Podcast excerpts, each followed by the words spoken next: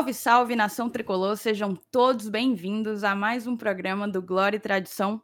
Pós-jogo, Fortaleza 1, CSA 0. Como vocês estão percebendo, estou aqui mais uma vez apresentando o episódio. De fato, estou pedindo passagem. É, apresentar o Glória e Tradição mexeu com o meu ego. Eu não quero simplesmente mais que o Saulo Alves volte. O que é que vocês acham, moçada? O que é que vocês acham, meus amigos? Estou com eles. Estou com eles. Helenilson Dantas. Fala, Helenilson. Oi, Thaís, tudo jóia? Beleza? Saudações tricolores aí, Felipe, Saulo, que que não tá mais uma vez aqui. Ô, ressaca medonha, mas pelo amor de Deus, o homem tem até uma virose agora ele inventou aí, para justificar a febre que não passa. Mas isso aí, a gente está aqui agora para falar do, do, do, jogo de ontem, né, contra o CSA, que foi. É de ontem não, né? É de, você vai ouvir esse, esse podcast aí qualquer dia da semana aí, o jogo de sábado, né? Sábado último. E a gente está aqui para comentar a situação do time na Copa do Nordeste e avaliar como é que foi essa partida, né? Tamo junto. Exatamente. E você, Felipe, salve, salve, seja bem-vindo. Pessoal, novamente uma honra estar aqui novamente gravando mais um episódio do Glória e Tradição, hoje com a Thaís, com o Elenilson, sem o Saulo, e é isso aí. Vamos falar sobre essa vitória importante, não tão boa, uma execução não tão bem feita do time em campo, mas importante pelos três pontos e para melhorar nossa posição na classificação da Copa do Nordeste. Enfim, espero que a galera goste do episódio. Esse episódio vai estar muito bom. Vamos falar sobre não só sobre o jogo, mas também sobre a tabela da Copa do Nordeste no grupo A e B. E espero que a galera se divirta e que seja um ótimo programa. Exatamente. Pois é, rapaz. O Saulo estava com a dificuldade medonha de se recuperar das ladeiras de Olinda. Quando se recuperou, agora o cara vai passar uma semana viajando pelo Nordeste. É muita farra, meu irmão. É muita farra. Não tem como dar conta. Milioné, você percebe, Aí você percebe o, o podcast ficando em segundo plano, né? Deixando de ser prioridade. Se deixa de ser prioridade, meu chapa. Se você não quer, tem quem queira. Ouviu, Saulo Alves? Salve, salve para você também que está ouvindo esse Eita. programa. É, antes da gente começar o programa, é, propriamente dito, eu queria convidar você para curtir as nossas redes sociais. A gente está no Instagram e no Twitter, no user, arroba Glória Tradição tentando ganhar cada vez mais seguidores. A gente já está quase em 6 mil seguidores no Instagram, mais de 3 mil seguidores no Twitter. E essas plataformas ajudam, permitem que a gente chegue cada vez a mais tricolores. Então vai lá e segue a gente. Também, por favor, siga e favorite o Glória e Tradição nas suas plataformas agregadoras de podcast, seja Spotify, Deezer, Apple Podcast, Google Podcast ou qualquer outro que você utilize é muito importante que vocês deem lá o, o coraçãozinho. Eu acho que no, no, no, Google Podcast é um coraçãozinho, no Spotify é seguir realmente, para que o algoritmo dos agregadores saibam que a gente é um, um programa relevante no âmbito dos esportes. E terminamos aqui a sessão de avisos agradecendo aos nossos padrinhos por permitirem que este programa seja o primeiro programa do Glória e Tradição gravado com os nossos novos equipamentos. Estamos eu, Elenilson e Felipe usando os novos microfones que a gente comprou, microfones condensadores que permitem uma melhor audição. Eu acho que o, o principal objetivo era, era poder fazer com que a gente ficasse padronizado, né? Então agora nós temos os três, o, no caso o Saulo também tem, os quatro o mesmo microfone e eu espero que isso mude a experiência, ou pelo menos é, melhore a experiência de vocês escutando o Glória e Tradição. Isso não seria possível sem o apoio dos nossos padrinhos e a gente aqui agradece a cada um deles nas pessoas dos nossos padrinhos conselheiros, André Luiz Oliveira, Danilo Bastos, Luciano Bonfim, Lucas Meirelli, Jonab Fernandes, Alisson de Castro, Natasha Assunção, Beto Baquite e Ítalo Oliveira. Muito obrigada. Agora vamos falar desse pós-jogo. É, de fato, como vocês já adiantaram, não foi aquele jogo de encher os olhos, na verdade, é, é um pouco até complexo. Depois mas, da... mas pera, pera aí, Thaís, deixa, antes de a gente começar no jogo, concluindo a parte do microfone, deixa eu fazer um, um, um, um teste, a prova de fogo aqui para ver se esse microfone é bom mesmo, tá bom? Eu já sei até o que, que é, manda aí. Eita. Rapaz, é revolucionário. Esse bicho é revolucionário. Revolucionário. Chega, lá, eu com sede agora. Chega, eu fiquei com eu, sede. Eu, eu, quero pedir, eu, quero, eu quero pedir também uma chance de fazer um teste. Vocês me permitem? Faça o teste. No dedo do trem bala, meu Gira, gira, gira, gira, gira, gira. Rapaz, Ah, depois meu dessas do desses dois Minha- testes, eu acho que a gente pode é, tocar a bola para o nosso ouvinte Minha dizer se esse Senhora. microfone não mudou ou não mudou a realidade desse podcast. Eu, eu, eu não piso mais nem no chão, não piso mais nem no chão com, com um microfone desse.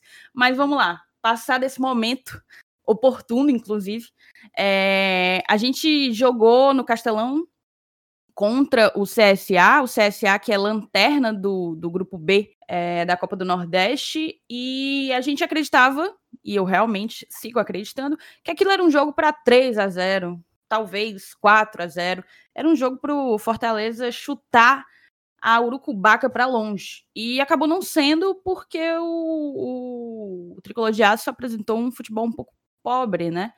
É, pobre diante do que, do que pode apresentar, diante do que já apresentou em 2020. Mas eu passo a bola para vocês, primeiro para você, Felipe. É, quais foram as tuas impressões desse Fortaleza 1 CSA 0? O que foi que só você viu? Bem, Thaís. É, é o seguinte, essa partida do Fortaleza contra o CSA, antes de iniciar, né, já era importante para a torcida, porque após a derrota de 1 a 0 para o Ferroviário, muitos torcedores ficaram desconfiados com alguns atletas e também sobre uma expectativa para saber de como o Fortaleza ia reagir para tentar se recuperar dessa derrota. É, logo no início do jogo, o Rogério Ceni escalou o Fortaleza de uma maneira que eu confesso que fica até surpreso, porque, se não me falha a memória, o David começou no banco. Eu esperava realmente que o David começasse jogando. E, para minha surpresa, o David já é, pelo menos na minha opinião, claro, um titular é, do Fortaleza. Eu acho que ele merece a titularidade, até pelo investimento Felipe, feito. Felipe, eu, eu, fico, eu fico surpreso quando eu não fico surpreso, se tratando de Rogério. A partir de, de agora, aliás, a partir de agora já faz um certo tempo que a, eu fico surpreso quando eu não me surpreendo. É, verdade, porque o Rogério, se tem uma coisa que ele gosta, é de pregar uma peça nos torcedores e sempre quebrar as nossas expectativas. Mas enfim, é, quando Felipe, iniciou. Vou também te interromper, foi mal. Mas, assim, eu concordo com você que fiquei surpresa também e que a única justificativa plausível para que David não tivesse iniciado o jogo como titular seria um eventual. É, evitar, é, evitar o desgaste, né? Evitar, evitar eventual desgaste, perdão. É, mas mesmo assim, eu ainda tive aquela dificuldade, porque se a gente for parar para pensar, o David não jogou os 90 minutos é, contra Barbalha, contra Confiança, contra Imperatriz. Se eu não me engano, jogou apenas contra Ferroviário e Independiente no dia 27. Mas é aquela coisa, o time tem a fisiologia, tem, tem todas as informações que nós, torcedores, não temos.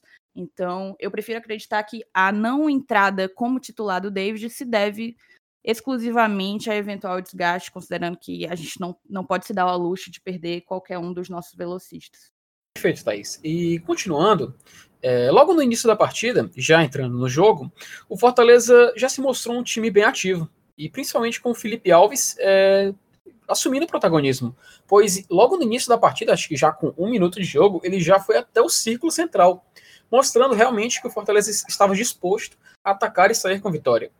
É, logo aos dois minutos, uma ótima jogada do Tinga, e também iniciada pelo Marlon, que na minha opinião até eu gostei da partida do Marlon, mas o mesmo acabou tirando o gol do WP9. Isso, é, alguns torcedores até reclamaram no, no momento, mas é natural. A Fortaleza estava querendo buscar o, o resultado, estava querendo ganhar, estava querendo dar uma resposta para o torcedor, então é natural que o time vá com muito anseio, muita vontade para tentar abrir o placar logo no início. É, eu percebi também, logo por volta dos 4, 5 minutos, o Fortaleza Fortaleza errando uns passes um pouco, eu diria até bestas, sabe? É, faltou um pouco de, não sei se é, era justamente essa vontade tão grande de dar uma resposta que acabou que o time acabou se comprometendo em alguns momentos. Aos seis minutos, nós tivemos uma ótima jogada iniciada pelo Felipe Alves, que ele passou para o Tinga, que passou para o WP9, que passou para o Oswaldo, que chutou para fora. Ou seja, o Fortaleza já estava mostrando, ia, iria ser o protagonista do dia. É, aos sete minutos, o Tinga desceu muito bem pela direita, mas o ataque acabou não concluindo em gol. E daqui a, eu já, daqui a pouco vou abrir um espaço para falar do Tinga, mas por favor, reparem bem como o Tinga aparece em cada momento que Fortaleza atacou ontem. Ele foi um jogador muito presente, muito presente, não só na hora do gol. E vocês vão perceber, e a gente vai falar sobre ele daqui a pouquinho. É, por volta dos 15 minutos, o jogo começou a se equilibrar e o, o CSA finalizou pela primeira vez. E o Rogério até inclusive pediu para o Felipe Alves, após essa finalização, para avançar mais, pedindo mais pressão, pedindo mais é, empenho do Fortaleza em tentar finalizar logo e conseguir sair com o gol. O Felipe Alves, então, passou a ser muito mais acionado. Porém, um, das minhas, um dos jogadores ao qual eu critico pela partida de ontem, que é o Juninho, acabou perdendo a bola. E aos 26, o Carlinhos, que é outro que eu tenho um problema, mas não é de hoje, é, também passou a errar alguns passes e tentando forçar algumas jogadas que eu sinceramente não vi motivo para tal. O Rogério, então, ele inclusive deu uma chamada no Carlinhos, pediu para o Carlinhos ficar com o meia esquerda, para o Paulão assumir uma postura de lateral esquerdo e trazer o Oswaldo mais para o meio, tentando trazer o jogo e tentando concentrar as jogadas mais naquela região do campo. Eu achei um movimento natural e achei um movimento positivo do Rogério, pois o Fortaleza realmente precisava pressionar, precisava buscar o gol quanto antes. Nós estávamos perdendo oportunidades oportunidades essas que nós cansamos de ver o Fortaleza perder em alguns jogos da temporada. No último jogo contra o Ferroviário, inclusive, perdemos inúmeras chances e com certeza o Rogério não queria ver filme repetido. Por isso que ele pediu para o Carlinhos avisar os outros e o Carlinhos avançar como quase um meia esquerda. Com, dito isto, é, o Fortaleza começou a ficar mais ofensivo. Tanto que, aos 31 minutos, o Juninho cobre escanteio, Tinga cabeceia e marca um gol. E, por favor, vamos abrir um parêntese. O Tinga é sensacional. Eu até fiz um post no Twitter, e inclusive muita gente concordou etc., que o Tinga falou que, se não me falha a memória, sem o Fortaleza ele não era nada. E eu é que digo o seguinte: sem o Tinga, Fortaleza não estaria onde ele está. Porque ele é um símbolo da nossa reconstrução. Ele é um símbolo da nossa volta por cima. Eu até fico um pouco triste quando eu vejo uns torcedores pegando no pé, até de maneira injusta, com o Tinga. Porque ele é um jogador que se dedica, ele é um jogador que nunca faltou vontade. Ele, é, apesar das pessoas, alguns é, reclamarem e, dizer, e falarem que ele tem algumas limitações, ele nunca deixou isso abater campo. Então, eu acho até um pouco injusto quando as pessoas criticam o Tinga. Eu vi alguns torcedores criticando o Tinga, apesar da partida de ontem. O que eu, confe o que eu acho que, para mim, demar tem, tem. pode ser uma marcação, talvez. Sim, Elenilson? Tem, tem até muita gente que diz assim, né? Cara, aquele time de que conseguiu acesso da Série C, infelizmente não tinha, não tinha o Correia, não tinha o Sobralense, que eram os caras que mereciam aquele acesso, mas um, um dos caras que eu acho que merecia ter comemorado aquele acesso também era o Tinga, porque foi exatamente naquele ano ali que foi o hiato dele na, na, na sequência aqui no Fortaleza, né?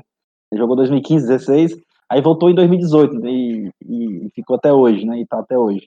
Mas é um, um dos caras que, mesmo não tendo participado daquela, daquele time do acesso, porque aquele time do acesso foi de 2017 da Série C foi totalmente assim, eu acho que foi escolhido pelos deuses do futebol, né? Você conseguiu acesso num time que tinha Iago, Lúcio Flávio, Pablo, né? Então é assim, são caras que tecnicamente não não calçam nem a chuteira do Tinga, né? É, mas é, é, coisa do destino. E o, e o, o Ting, ele, ele, desde aquele passe de cabeça para o gol do Cassiano, né, que ele entrou de uma vez por todas na história. Não tem como você não, não, não associar, né, não, não imaginar o Tinga tão vencedor, é, aliás, vencedor sem, sem, sem você associar aquela imagem, aquele passe. E, inclusive, ele já deu outros passes de cabeça para gols decisivos, para gols importantes. É, eu até brinquei no, no, no, post lá no blog do Léo, né, que, que ele tem um Kengo bom, né? A, a, cabeça dele realmente é abençoada. E a, às vezes a, a, gente, eu até brinco assim, né, o principal órgão para a gente jogar futebol não é o pé, é a cabeça, mas eu falo mais no sentido pensante, mas o dele, do, do, do, caso do Tinga, não, o Tinga tem a cabeça mesmo, o Kengo, abençoado, né, ele, e ontem, aliás, ontem não, sábado não foi não foi diferente. Da, da cabeça dele saiu o gol. Não só isso, né? Não só isso, Lenilson. É, eu acho que com o Rogério, de uns tempos para cá, o Ting ele tem se tornado um coringa, um fator surpresa do Fortaleza. Penso até que já falei isso em algum dos nossos programas. É, não tem sido raras as vezes que a gente tem ficado com os nossos dois laterais direito em campo, Gabriel Dias e o próprio Tinga. E o Tinga tem chegado quase sempre com muito perigo na área, sendo realmente muitas vezes desmarcado por vir de uma, uma rápida infiltração é, pela lateral. E, e também pela própria, pela própria dinâmica do esquema de, de se ter dois laterais direito, né? É, eu vi um, um ouvinte nosso fazendo uma brincadeira, me falhou a memória agora do nome dele, depois eu dou. Mas ele até marcou a gente no Twitter pedindo para que a gente fizesse uma, uma relação do Tinga com o Samuel Xavier, que é tido por muitos como um grande lateral aqui do, do estado, e algumas pessoas o acham talvez o melhor é, o melhor jogador, o melhor lateral do, do, do, nosso estado, do futebol cearense. Só que os números dizem outra coisa, né? Eu fiz um rápido levantamento, porque infelizmente a Copa do Nordeste e o Campeonato Cearense não, não, não são acompanhados, é, não são feitos scouts deles pelas ferramentas que eu utilizo, SofaScore, Footstats, enfim. É, mas durante a, a, própria Série A, o Tinga já vinha, mesmo reserva, porque ele jogou apenas 23 jogos. É, na verdade, ele não era reserva, né? Ele, ele dividiu bastante. Ele chegou a jogar 23 jogos, 19 como titular, ou seja, ele foi titular em metade da Série A. Mas durante a Série A do ano passado, o Tinga fez quatro gols e deu duas assistências. O próprio Bruno Melo que eu vou já já falar dele, fez três gols e três assistências em 14 jogos, 13 como titular na Série A de 2019. O Samuel Xavier, na Série A de 2019, fez 33 jogos, ou seja, quase a totalidade, só não jogou cinco jogos, provavelmente por lesão ou suspensão. Foi titular nos 33 jogos e não fez nenhum gol e deu três assistências. Então eu acho que tanto Tinga como Bruno Melo, que são símbolos do Fortaleza, símbolos da nossa reconstrução, estão conosco desde a Série C, fizeram gols na Série C, na Série B, na Série A. É, os dois são os destaques é, em termos de laterais do futebol cearense. Para mim, eu não tenho nenhuma dúvida disso. E ontem, quando o Tinga fez o seu 14 gol pelo Fortaleza, é, eu, eu, vi que surgiram algumas dúvidas, tipo, seria o Tinga o, o lateral com mais gols, né? Pelo, pelo Leão. E o Luca Laprovítera fez um levantamento no Twitter também de que Tinga tem 14 gols, 19 assistências em 131 jogos pelo Fortaleza. Mas o Bruno Melo é mais artilheiro. Bruno Melo tem 22 gols e 14 assistências em 137 jogos pelo Fortaleza. São dois laterais definitivamente artilheiros. Acho que a gente a gente tem dois amuletos que estão conosco desde a Série C e é muito muito bacana poder ter a oportunidade de ver eles desempenhando um futebol de, de tão alto nível assim é, nos campeonatos que a gente segue disputando atualmente. Então, era apenas essas informações que eu queria trazer para a discussão também. Pois é, e inclusive, Thaís, antes de eu voltar pro, pro jogo, é, muitos desses gols do Bruno Melo foram de pênalti, né? O que a gente pode até colocar na balança para fazer um, um, apanhado geral, mas enfim. Voltando ao jogo.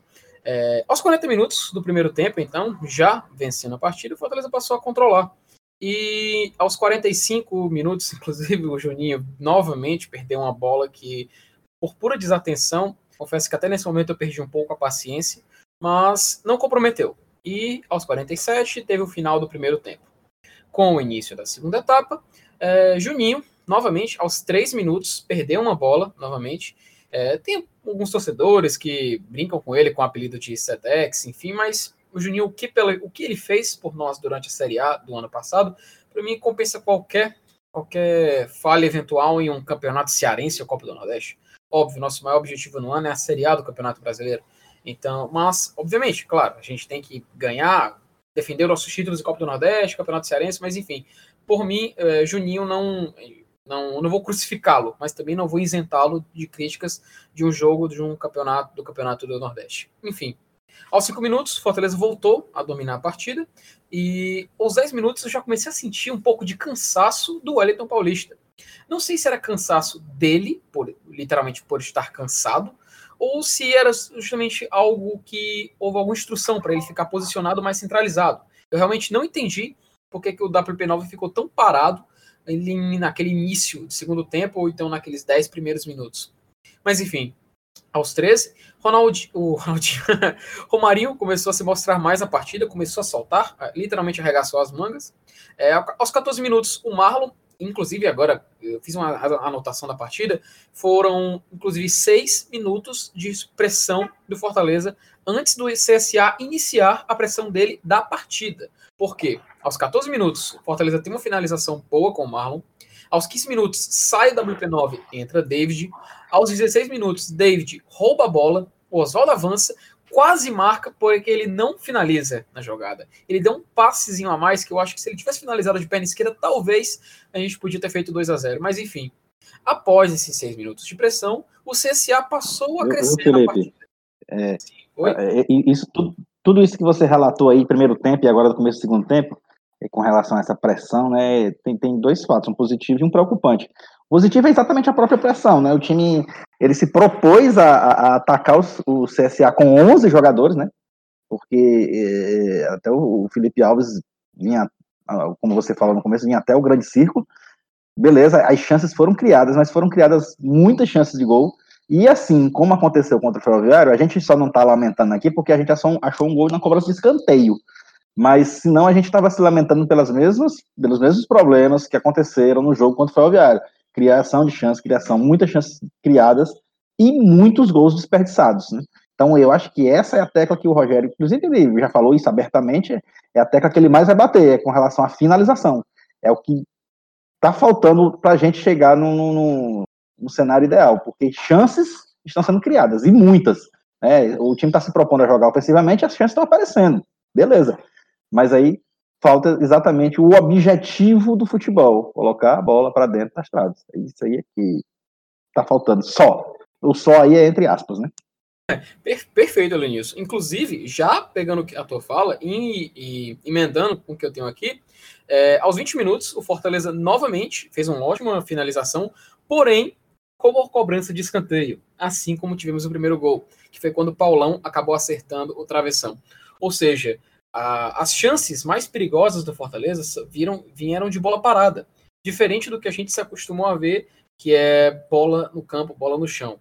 Mas enfim, é, aos 27 minutos, Romarinho fez ótima jogada, o David dribla o zagueiro, mas o próprio defensor do CSA acaba tirando. Aos 29, outro escanteio, é, o CSA quase marcou um gol, Quinteiro meio que flutuou, não entendi um pouco o que ele quis fazer ali. E o Felipe Alves acabou desviando e salvando meio que no susto o gol do CSA. Aquela chance era uma chance clara de gol. Se fosse um jogador mais qualificado, talvez, o CSA poderia ter empatado a partida. Mas o, o Felipe Alves, porque eu acho que aquela defesa dele não, nem diria que foi muito reflexo, porque a bola mais. Eu achei mais que a bola bateu nele e foi para fora. E não foi uma defesa intencional. Mas, poxa, não tem como adivinhar. Enfim, é só uma opinião pessoal da, sobre esse lance. Seguindo, aos 31 minutos, nós tivemos uma outra substituição, saiu o Oswaldo e entrou o Edson Carius. Com isso, o David caiu para a ponta esquerda, o Carius assumiu uma postura de camisa 9 como uma referência mais móvel em comparação ao Wellington Paulista. Ou seja, a gente percebeu que, na visão do Rogério, o Fortaleza precisava de um jogador finalizador, porque justamente ele enxergou isso que tanto o Elenilson como o Thaís falaram. Nós estávamos atacando, mas não estávamos sendo efetivos, então precisávamos de um finalizador. E o Edson Carius foi a escolha do Rogério. Tanto que, aos 35 minutos, o Fortaleza fez uma ótima jogada. O Romarinho passou por Tinga, chegou no Carius, que na hora de finalizar furou. É, eu vi até alguns torcedores ficaram, ficaram exaltados. Eu, depois fui ver uns comentários sobre, mas eu acho, eu isento o Caruso, ele já fez gol por nós né, no início da temporada, mas eu percebo que ele está um pouquinho nervoso em questão de querer logo marcar um segundo gol, é, criar um ritmo maior. Inclusive, eu queria até ouvir a opinião de vocês dois, se possível, o que, que vocês acham que a gente pode esperar do Carius? Porque ele entrou, eu até que vejo com, é, de forma positiva as entradas dele na, na, dele na partida. Mas eu não sei se ele está sendo utilizado da maneira correta. Eu queria até ouvir a opinião de vocês dois, o que vocês têm a dizer sobre o Edson Carius nesse início de temporada. Por favor. Fala, Thaís, começa por você. Então, é, eu não sei, eu não sei ao certo, Felipe. Não, não confesso para você que ainda não tinha parado para refletir sobre a questão do posicionamento, se seria a questão do posicionamento que é, eventualmente estaria impedindo o Cariús de ser mais, é, de converter mais gols pelo Fortaleza. É, eu acredito que ele tem uma excelente noção de área. Penso que ele é um, um diferentemente do Wellington Paulista, que tem uma maior capacidade de recomposição, de, de marcação, de tentar é, jogar de fora da área, apesar da maior mobilidade e talvez até velocidade do Carius, eu penso que o Carius deve estar mais afeito à área. É, talvez como assim, entendo, eu, eu, tenho, eu tenho que ter um pouco de cuidado na hora de falar isso para que o ouvinte não me interprete mal. Mas eu vou falar de Gustavo. Para mim, Gustavo é dos que passaram pelo Fortaleza, é um dos que mais tinha noção de posicionamento dentro da área é, dos centroavantes que nós tivemos. E eu penso que o Carius tem que jogar mais ou menos no mesmo estilo. Talvez não tenha a, a mesma capacidade de, de fazer gols com a cabeça que o Gustavo tem, mas eu creio que o Carius tem que estar mais próximo da pequena área. E não sei se o esquema tático que a gente usa favorece a bola a chegar até ele. Porque, considerando que a gente estava jogando com, com dois volantes, Juninho e Nenê Bonilha, é, e que isso a gente tem um pouco mais de dificuldade de que a bola, né? A transição ela é feita junto com os zagueiros, junto com os volantes, junto com os pontas, é, junto com os laterais, meio que todo mundo tem que fazer parte dessa transição ofensiva. Eu não sei se estar tão próximo da pequena área favorece o Edson Carius.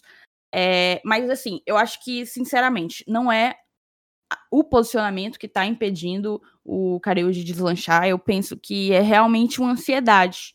Eu acho que ele está ansioso, é, um pouco afobado. Foi o que eu senti dele no jogo contra o Ferroviário. Eu senti o Carius muito afobado.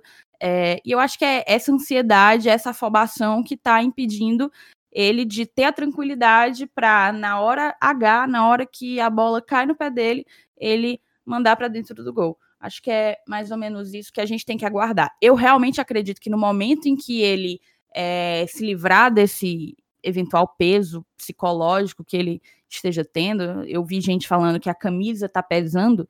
É, não acho que seja isso, mas enfim, acho que são muitas nuances é, quando a gente fala de, de ansiedade do, do centroavante para marcar, acho que quando ele se livrar disso, é, a gente tem muito a ganhar com o jogador. E tu, Elenilson? Pois é, é, é eu também é, percebo essa mesma situação, mas assim, às vezes eu, eu imagino, pô, não era mais para ter isso, né? Porque aquele jogo contra o Calcaia, por exemplo, que a gente martelou, martelou aquele 0 a 0 e nos acréscimos do jogo ele fez o gol da vitória. Eu pensei que ali, a partir daquele momento, ele ia se livrar de toda essa, essa apreensão, né? Mas aí, quarta-feira passada, né, na, contra o Ferroviário, com aquelas inúmeras chances desperdiçadas, eu imagino que, que, que ele não estava até então com pressão, né, com, com, essa ansiedade. Eu acho que naquele gol que ele fez contra o Calcaia, ele se livrou disso, mas o problema é que naquela aquela noite contra o Ferroviário, eu acho que nada deu certo para ninguém, inclusive para ele. E aí, como ele é o cara né, que mais perdeu o gol, que é o centroavante tal, é, e ficou sendo, acabou sendo mais cobrado, né, pelo, pela, pelo zero do, do placar no nosso lado. E pode ser que, que tenha voltado tudo, né, ele deu um passo para frente e depois deu dois para trás. Pode ser que ele tenha agora, precisa deslanchar de novo. Ontem teve essa chance aí contra. Ontem, eu gosto de falar ontem, mas quando, quando, quando eu falar ontem, vocês entendam sábado, né? Que eu, não sei quando é que vocês vão ouvir o podcast, mas vamos lá. É, sábado ele teve essa chance contra o CSA, mas assim, foi uma, né, cara? Uma chance. Aí é, também é complicado analisar por causa de uma chance. Então, o quadro negativo mesmo que ficou na imagem do torcedor foi aquele jogo contra o Ferroviário, principalmente por ser contra o Ferroviário, esse clube dele e tal todo mundo achando que ele ia meter um golzinho, ele, ele decidiu revogar a lei do ex. Mas, assim, eu acho que precisa de tempo. É, é, um cara que, que não é mais criança, né? Que não é mais experiente, já, já tem uma certa rodagem, apesar da rodagem dele ser somente aqui por clubes pequenos do futebol cearense, o maior clube que ele tinha jogado era o Ferroviário.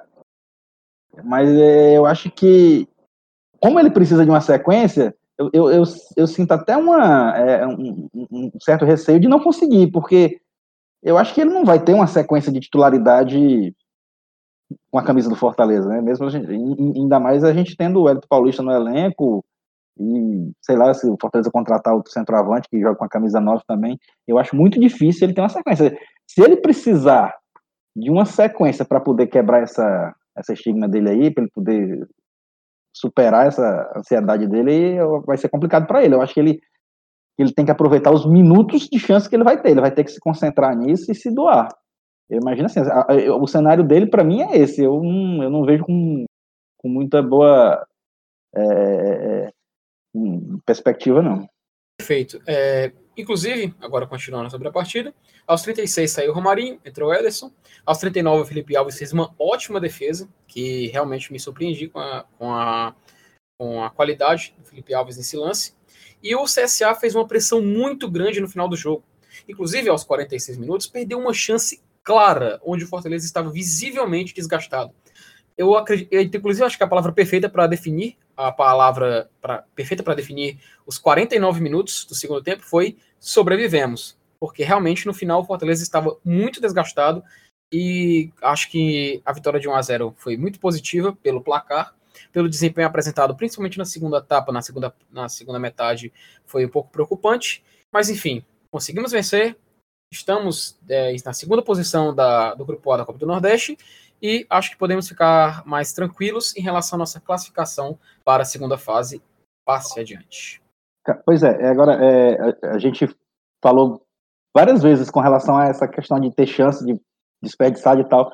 E um dos fatores que, que mais castiga né, a gente que, que, os times que tanto perdem gol é essa, essa situação de manter o adversário vivo no jogo. Você pode pressionar o adversário, ter 95% de posse de bola, mas se você mantém o placar de 1 a 0 só, é, você deixa o adversário vivo até o final do jogo. Tanto é que, é como você mesmo relatou aí no, no, no seu passo a passo do jogo, a gente viu que em determinado momento do jogo o volante Felipe Alves teve que jogar de goleiro, né? E teve que jogar bem. Exatamente, perfeito. É, eu acho que dos jogos que a gente já fez essa temporada, esse talvez tenha sido o, o jogo em que o Felipe teve mais é, participação no, no esquema em termos de transição e organização ofensiva, não defensiva. É, mas uma coisa que eu queria dizer também para fazer um, um, apanhado geral, é, que foi algo que me chamou a atenção, é que as mudanças não surtiram efeito. Queria até ouvir vocês nesse sentido. É, o, o, Rogério tirou o Wellington Paulista para colocar o David, a gente ficou então ali uns 15 a 17 minutos sem um centroavante. Quando deu 32 minutos do segundo tempo, saiu o Oswaldo para a entrada do Cariús e aos 38 do segundo tempo saiu o Romarinho para a entrada do Ederson. Achei o Ederson mais uma vez é, apagado, tudo bem, jogou pouquíssimo, não tem como avaliar, mas é aquela coisa.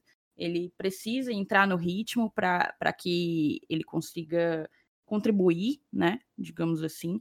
O Carius, vocês já comentaram, perdeu, perdeu uma certa sequência de, de chances, e o David também não acabou não, não feliz. Eu acho que as substituições não, não elevaram, digamos assim, o futebol jogado pelo time. Até porque, na minha opinião, o primeiro tempo do Fortaleza foi infinitamente melhor do que o segundo. Não faz o menor sentido a gente passar sufoco em casa para o lanterna da competição é, eu penso que no primeiro tempo foram produzidas, foram criadas chances suficientes para a gente ter aberto um placar é, confortável. É como o Nilson falou, 1 a 0 vai permitir que o adversário acredite até o último segundo. E eu acho que nós tivemos possibilidade de ter aberto um placar de 2 a 0 no mínimo já no primeiro tempo. Não aproveitamos. É, eu vi uma crônica do André Almeida interessante porque ele fala que o resultado foi muito importante, de fato foi. A gente está em segundo lugar no, no, nosso grupo. O Botafogo acabou vencendo o Imperatriz e, e, tomando a liderança, né? Que foi nossa por alguns instantes, mas É, então a gente precisava desses três pontos, viesse ele como viesse, viessem eles como viessem. É, mas o desempenho foi aquela coisa. A gente tem que ter cuidado, tem que dar uma arrumação aí, tem que treinar mais finalização. A gente não pode produzir tanto e, e converter tão pouco. Eu acho que essa é a mensagem do jogo contra o CSA. A gente tem que melhorar urgentemente a nossa eficiência, né? Porque na Copa do Nordeste, beleza, mas na Série A esse tipo de coisa é, pune, né? A gente fala, a bola pune. Produzir tanto e marcar tão poucos gols, e assim, que fique claro, não acho que o Fortaleza tem marcado poucos gols é, ao longo do, da temporada. Mas os últimos dois jogos foram jogos em que se produziu alguma coisa e não, não conseguiu é, converter, ser eficiente no mesmo, no mesmo nível. Eu acho que isso é, é a mensagem da partida. Perfeito. Eu, inclusive, Thaís, só um detalhe, uh, pegando o gancho do que tu falou, assim, oficialmente, de jogos marcados, Fortaleza tem quatro partidas antes da, da estreia da Série A. Eu, é claro que Fortaleza não vai jogar essas quatro partidas. Fortaleza vai se classificar na Copa do Nordeste, está dentro da, da, zona de classificação, Campeonato Cearense idem, e ainda tem as partidas da Copa do Brasil. Mas realmente eu concordo contigo. É preocupante, porque já estamos no. É, chegando agora no dia 10 de março, que, aliás, é a segunda semana de março, e é surpreendente a falta de efetividade no ataque. O Fortaleza pede realmente muitos gols. É preocupante, eu acho que o sinal amarelo já está ligado, e acredito que o Rogério vai ter que corrigir isso quanto antes. Só temos mais duas rodadas do Nordestão, só temos mais é, duas rodadas do Cearense antes das fases finais e acho que não podemos mais perder tempo e temos que procurar uma melhora rápido, rápido, rápido e rápido. Enfim, passa adiante. Enfim, vamos lá para o melhor e pior da partida, bem rápido. Um, um Bora lá. Passa, repassa aqui. Vou começar com o melhor, tá bom? É... Primeiro melhor para todo mundo. Para mim, o melhor do jogo eu poderia escolher entre Felipe Alves ou Tinga, claramente. Felipe Alves por, por ter participado bastante, é, por ter sido decisivo no momento em que foi em que foi exigido e Tinga pelo gol, pelo gol que nos deu a vitória e, enfim, por todo o histórico dele é, junto ao Fortaleza. Mas eu vou escolher o Felipe Alves, tá? Se eu não me engano, eu já votei no Tinga recentemente. O Felipe Alves, é, eu vinha um pouco, né? Pouco temerosa com ele, se eu não me engano, ele foi um destaque negativo recentemente. Nossa, vocês me corrijam se eu estiver enganada. E, e, eu acho que ele foi importantíssimo na partida de ontem. E espero que siga sendo, porque ele é um goleiro extremamente habilidoso, um dos melhores do país, com toda certeza. Então, para mim, o melhor da partida é Felipe Alves. E você, Elenilson. É, eu também estava em, em, dúvida entre esses dois aí, né? Não tinha como não votar em um dos dois, né? O Tinga participou de vários lances do jogo, né? O, até que quando o Felipe começou a relatar aí, o lance a lance foi o nome que ele mais citou no começo. Mas assim, o Felipe jogou em duas posições, né? Foi bem em duas posições. Então, cara, não. Eu, eu vou. Conta disso, eu vou ficar com o Felipe Alves. Você, Felipe. Pois bem, eu vou no Tinga. Eu gostei muito do Tinga. Ele no primeiro tempo foi muito útil, é, participando de jogadas ofensivas, descendo bem pela direita, é, sempre se esforçando para recuperar a bola. E a, a, marcou o gol, e eu acho que, na minha visão, o Tinga merece o título de, de melhor em campo. E voto vencido, mas fica aí a, a meu voto aí pro Tinga, porque ele mas, merece. Mas é um, é um voto nobre e justo. Com certeza, é aquela coisa. O melhor da partida de, de, do programa vai ser Felipe Alves, com uma menção mais que honrosa ao nosso Tinga. É, vamos pro, pro pior da partida. É, nesse caso, é um pouco, um pouco complexo, sempre me sinto um pouco desconfortável. É, não gostei muito do Carlinhos, acho que tudo que ele tentava acabava não, não conseguindo evoluir. E não gostei muito do Nenê Bonilha. Para mim, o Nenê já vem numa sequência de jogos ruins. É, no, no jogo contra o Ferroviário, ele Ferroviário não, perdão, contra o Barbalha, no jogo contra o Barbalha. Ele vinha muito mal, mas acabou fazendo gol e tendo a redenção dele dentro da partida. Mas eu acho que o Bonilha ainda tem que subir um pouco o sarrafo para poder ser o volante que a gente precisa é, no mesmo nível de Juninho e Felipe, para quando a gente não tiver Juninho ou Felipe, como foi o caso no jogo do Ferroviário, como foi o caso no jogo ontem contra o CSA, é, a gente não tenha uma, uma discrepância tão grande no nosso meio campo, até porque a gente já já está mais do que discutido entre nós aqui no, no Glória e Tradição e entre a, a, própria torcida, que a nossa dupla de volância é o termômetro do desempenho do time. Se a dupla joga bem, é muito, muito provável que, que o time jogue bem como um todo. Se a dupla joga mal, é muito, muito provável que o time também desande. Então, meu voto de pior da partida, Nenê Bonilha. E você, Helenilson? É, eita, é, cara, tá ruim de escolher mesmo, mas o Carlinhos é mesmo não, jogando essas coisas toda no sábado, eu acho que ele ainda ainda tentou, correu e tal, mas o Bonilha eu acho que teve, teve lance até que hum, ele se atrapalhou com a própria bola, velho. Eu acho ele não tá num momento muito legal mesmo, não. Eu vou ficar com o Bonilha. É, eu vou seguir um caminho também diferente. eu vou eleger o Juninho, porque no, tanto no primeiro tempo quanto na primeira metade do segundo tempo, o Juninho perdeu algumas bolas, meio que dormiu no ponto em alguns, em alguns momentos. Isso me realmente me irritou bastante. Eu reclamei bastante na, na hora que eu estava comentando, até anotei aqui para poder falar sobre isso. É, realmente, que nem a Thaís e o Lenilson falou, não é, não é muito confortável a gente votar em pior em campo, mas se eu tenho que escolher alguém que não me agradou muito, porque até que o Juninho foi útil ontem, mas em certos momentos ele realmente fez perder a paciência, então eu vou votar no Juninho. Perfeito, dois votos então para o Nenê, um voto para o Juninho. O Nenê fica sendo o nosso destaque negativo na partida contra o CSA. É, falando um pouco da Copa do Nordeste, como eu adiantei, a gente está é, em segundo lugar no nosso grupo, grupo A, é, empatado em praticamente todos os critérios de desempate com o Bahia, exceto o número de cartões vermelhos. O Bahia tem um cartão vermelho a mais, então isso está dando a gente uma vantagem. Existe, inclusive, uma certa divergência entre algumas tabelas. Se você for olhar na tabela do Globoesporte.com, a gente vai estar em terceiro, mas na tabela da CBF, que é a que importa, estamos em segundo. Ainda há, se eu não me engano, uma duas, duas rodadas, não é isso? De Copa do Nordeste.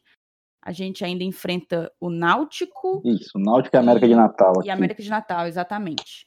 A gente enfrenta Náutico e América de Natal. Acho que são. A partida contra o Náutico oferece perigo, é, mas a contra o América de Natal pode ser um pouco mais confortável, não sabemos ao certo, é um pouco imprevisível. O América de Natal é o vice-lanterna, né? Tá com seis pontos, é, mas ainda tem, tem chances, ainda que remotas, de, de classificação. É, até porque não jogou ainda, joga hoje às 18 horas. E é isso, eu acho que a gente tem como. Infelizmente, a gente a derrota pro, pro confiança tá custando um pouco caro, né? Tá custando um pouco caro. Se a gente tivesse vencido, estaríamos na liderança, é, na liderança absoluta do, do grupo A e provavelmente nos classificaríamos dessa forma. Mas enfim, vamos torcer por um, um tropeço do Belo e algum tropeço do Bahia também. E que a gente faça o nosso dever de casa e conquiste os seis pontos. É, podemos conquistar os quatro, né? podemos conquistar quatro, mas eu acredito que temos que brigar para conquistar esses seis, até porque um dos jogos é em casa, não é isso? Contra o Náutico, se eu não me engano. Náutico é lá nos aflitos. Ah, Náutico nos aflitos e América é, tá aqui. aqui no Castelão, exato. É isso então, moçada. Beleza. Sim, Mais alguma perfeito. coisa, Felipe? Não, não, só isso mesmo. Perfeito. Perfeito, então. Muitíssimo obrigada a todos vocês que nos acompanharam até aqui. É, agradeço a companhia de vocês também, meus amigos Elenilson e Felipe. Foi assim, a gente sempre prefere falar de partidas que enchem os olhos, né? Mas o dever chama. A gente, inclusive, não gravou o pós-jogo do Ferroviário, a galera cobrou. Só que rolou choque de, de horário, rolou problemática de, de Saulo Alves, que ficou putaço com aquela derrota. Quem não, né? Saulo falou, se eu não me engano, que a derrota contra o Ferroviário foi de, em 2000, está para 2020, como a derrota para o Horizonte está para 2019. Você concorda com isso, Lenice? é, ainda bem que dessa vez não teve gol do Pisca, né? Pelo menos não teve gol do Pisca. Tomara que a história termine do mesmo jeito que terminou em 2019. Se Deus quiser, se Deus quiser, a lógica é essa. Tem que ter uma derrota para passar raiva e no final a gente só ri da história. Vamos nessa então. Muito obrigada, galera. Salve, salve, saudações tricolores. Até a próxima. Valeu, um abraço. Pessoal, abraço. Pra cima deles, Fortaleza. É sangue no olho e o coração na ponta da chuteira. Aos 47 do segundo tempo eu insisto, eu luto com fé a vida inteira. Na selva sou rei, no campo sou valente. Arquibancada é a alma da gente. Minha nação é tricolor, tua camisa, meu amor. Somos milhões no seu abraço. Salve o tricolor de aço. O som da batida na palma da mão, a voz da torcida vem do coração que canta, que agita, que grita.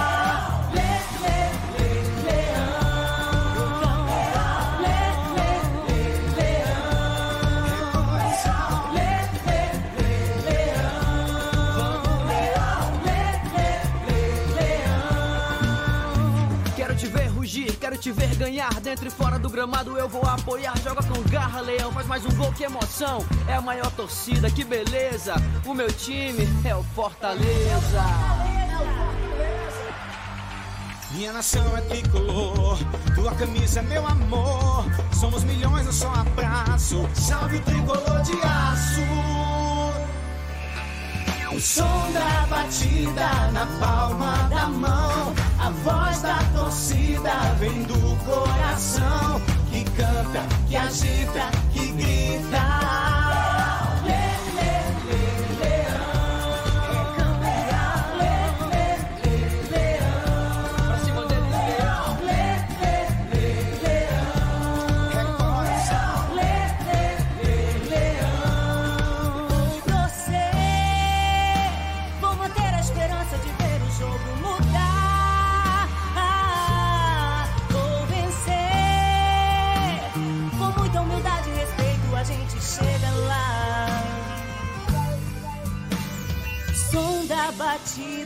palma da mão. A voz da torcida vem do coração que canta, que agita, que grita.